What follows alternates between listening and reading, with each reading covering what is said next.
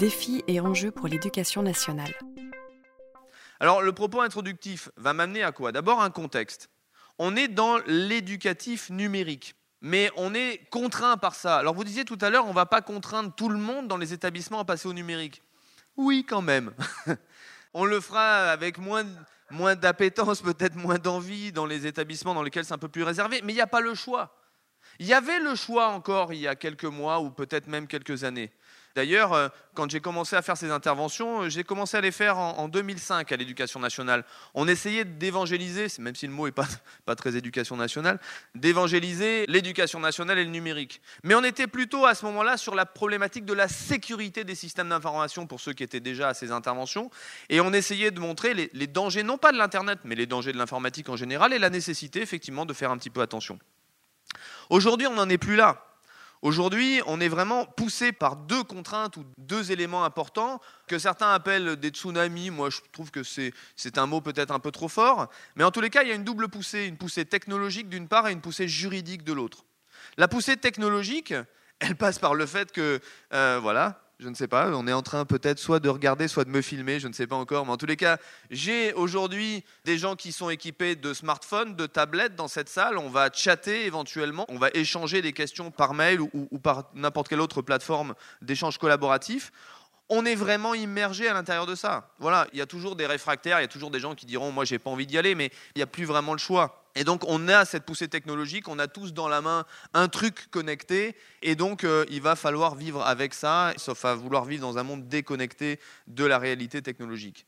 Le deuxième, c'est la poussée juridique. Pourquoi? Parce que on a cette loi de refondation de l'école. Alors il y a eu plein de choses à l'intérieur, mais il y a une chose qui, moi, m'a touché tout particulièrement moi en tant qu'avocat spécialisé des technologies, c'est le service public du numérique éducatif. On y reviendra, mais euh, inscrire dans la loi le service public du numérique éducatif, préciser à l'intérieur de la loi ce que représente le service public du numérique éducatif, aussi bien pour les apprenants que pour les enseignants, c'est pas rien. C'est pas simplement l'envie de faire de l'ENT ou l'envie de déployer des tablettes. C'est de se dire on va intégrer, inscrire dans la loi l'obligation d'intégrer le numérique éducatif. Et donc on a une double poussée, puisque la poussée juridique, elle est très importante. Quand vous transformez de par la loi ce qui était une opportunité ou une envie en une obligation, chacun d'entre nous, enseignant comme apprenant, et donc derrière aussi parent d'élèves, peut exiger d'une certaine manière que l'établissement dans lequel est son enfant soit doté du mieux du numérique éducatif. L'enjeu dans lequel on se situe est tout à fait particulier à l'éducation nationale. Parce que, à la différence d'autres environnements, l'exemplarité chez nous est indispensable et la formation est omniprésente. Dans un établissement traditionnel, euh, donc monde public, monde privé, non éducatif, et qui ne touche pas forcément à la jeunesse, je dirais pas qu'on n'a pas besoin d'être exemplaire, mais ce n'est pas un sujet. Et la formation chez nous, c'est notre obligation. Et donc on a deux problèmes. On a un premier problème sur l'exemplarité, on n'a pas le droit à l'erreur. Voilà, à l'éducation nationale, on n'a pas le droit à l'erreur.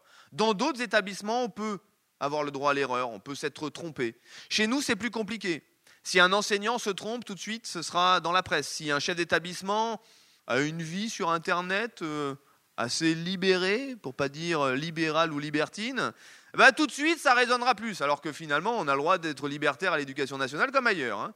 Mais chez vous, il y a une résonance particulière qui fait qu'on a une exposition par le fait qu'on est éducation nationale, par le fait qu'on est chef d'établissement, par le fait qu'on est enseignant, et donc on a cette exposition. On attend de nous qu'on soit autre, qu'on soit des exemples. Malheureusement, ce que je dis est vrai, c'est-à-dire qu'il y a de la jurisprudence, il y a donc des décisions de justice qui touchent le monde de l'éducation nationale. La première décision en France qui a été rendue au sujet d'Internet, la première, en 1996, ça ne me rajeunit pas parce que j'étais déjà là, c'est une problématique de contrefaçon, de diffusion d'œuvres protégées sur Internet, sans l'autorisation des auteurs, par du monde éducatif, en l'occurrence par une grande école. Le deuxième, c'est la formation. Vous devez former la jeunesse de ce pays. C'est génétique, enfin c'est même pas génétique, c'est une obligation, c'est dans le code, c'est ça notre job. Et là, on a un problème.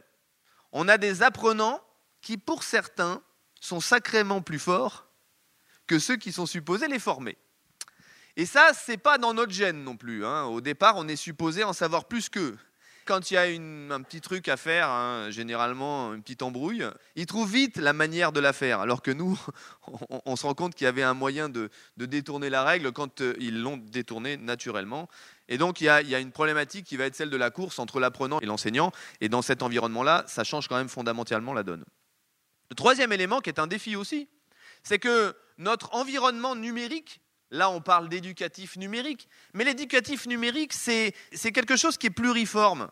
C'est à la fois du numérique éducatif, au sens de c'est pour mieux apprendre, c'est pour aider à apprendre, c'est pour mieux contrôler l'apprentissage, c'est de l'accès à plus de ressources, c'est euh, du travail collaboratif, bref, c'est tout ça. Mais c'est aussi toujours une partie administrative. C'est aussi toujours la dispensation de cours c'est toujours aussi la vérification ou la sécurité ou la certitude que l'élève participe bien au projet éducatif. Et donc derrière, il y a tout un process qui fait que cet outil, il est euh, aussi un outil administratif euh, qui peut-être un jour servira de preuve dans le cadre d'un contentieux. Et vous savez que de plus en plus, euh, les parents d'élèves nous amène, nous avocats, dans les conseils. Et, donc, vous allez avoir de plus en plus de rencontres du troisième type dans les établissements scolaires avec les, avec les avocats. Et on aura besoin aussi de ces outils pour démontrer que bah, notre travail est fait, bien fait, ou que le travail de l'élève était mal fait ou moins bien fait. Et tout ça va devenir autre, un autre enjeu juridique qu'uniquement celui de l'éducatif numérique. Et puis on a un troisième élément qui est demandé dans la loi, c'est dans le Code de l'éducation nationale. On vous demande de l'innovation. On demande à innover, on demande à tester, on demande à essayer un certain nombre de choses.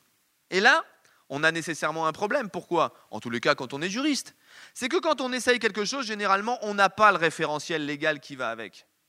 Aujourd'hui, parler de choses, je vais dire traditionnelles pour moi, qui sont euh, un site web d'un établissement, euh, un blog euh, pendant un, voyage scolaire, un robot même lycéen, pourquoi pas un prof en hologramme, enfin bref, on peut tout imaginer, je sais quasiment faire sur le plan juridique.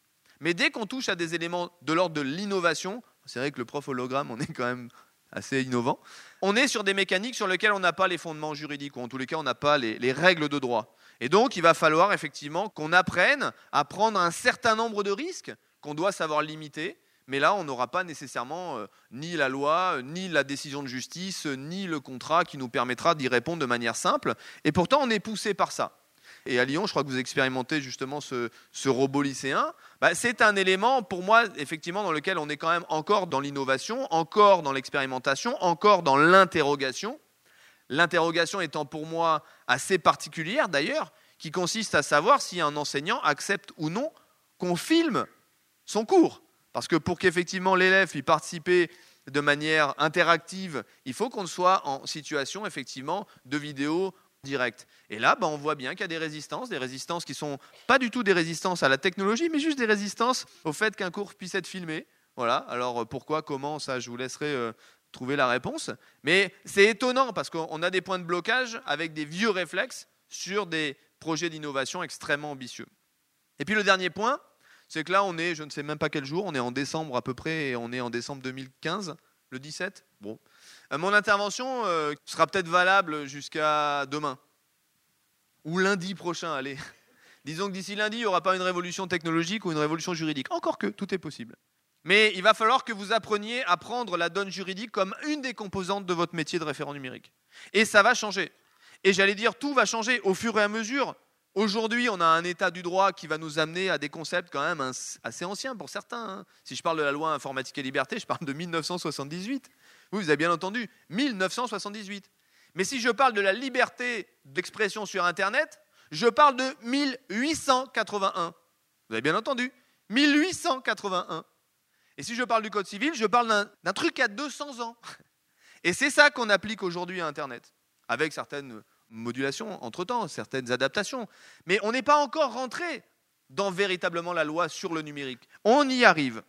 On a une première étape avec euh, l'annonce de l'adoption prochaine d'une loi dont le titre est encore en débat d'ailleurs, mais qui s'est historiquement appelée pour l'instant la loi pour une république numérique. Et vous voyez bien qu'on est en train de changer de paradigme. On est en train de se dire, on passe du moléculaire, de l'analogique, au numérique, et on a besoin ici de droits spécifiques à cet environnement numérique que nous n'avons pas.